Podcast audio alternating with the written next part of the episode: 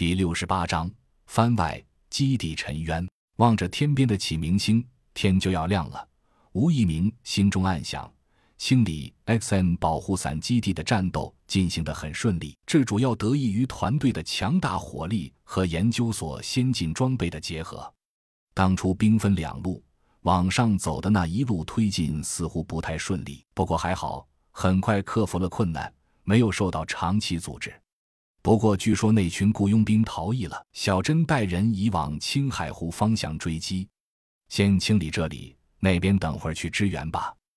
地方团队一个营的援助很快就到了，肃清这一片的丧尸很轻松。主要原因估计还是对方的主力已经闻风撤离了吧。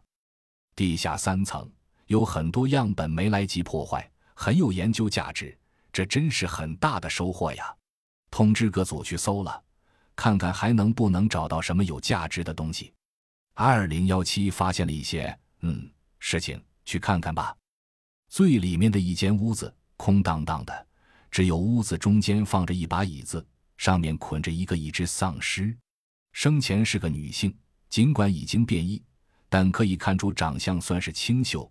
变异的原因是死亡，且大脑未受到破坏。死亡的原因。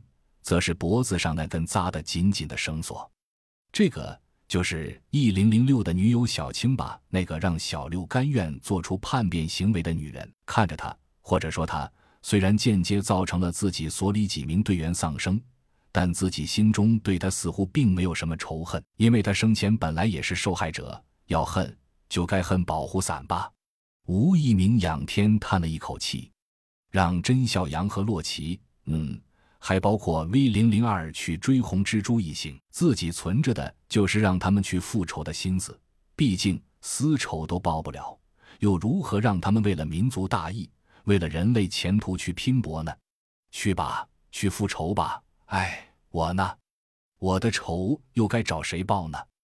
报告！身后响起一个悦耳的声音，是自己的助理李希诺。嗯，代号 V 幺零二的外勤，自己的外甥女。回头看着他，扬了扬眉毛。他明白这是让他说的意思。这孩子继续说道：“所长，随车电台收到前出分队通信，在青海湖周边发现保护伞分基地，A 零零幺一型已经采取有效措施进行拖延和消耗，现申请支援。”这孩子做得很好。在公众场合，我一直让他叫我所长，只有私人场合才会叫我舅舅。当初让他和吴铎到所里来任职，完全是因为。察觉到危机将至，开始他父母还不同意，觉得我这里太危险，病毒嘛，听着就可怕，却没想到最危险的地方就是最安全的地方。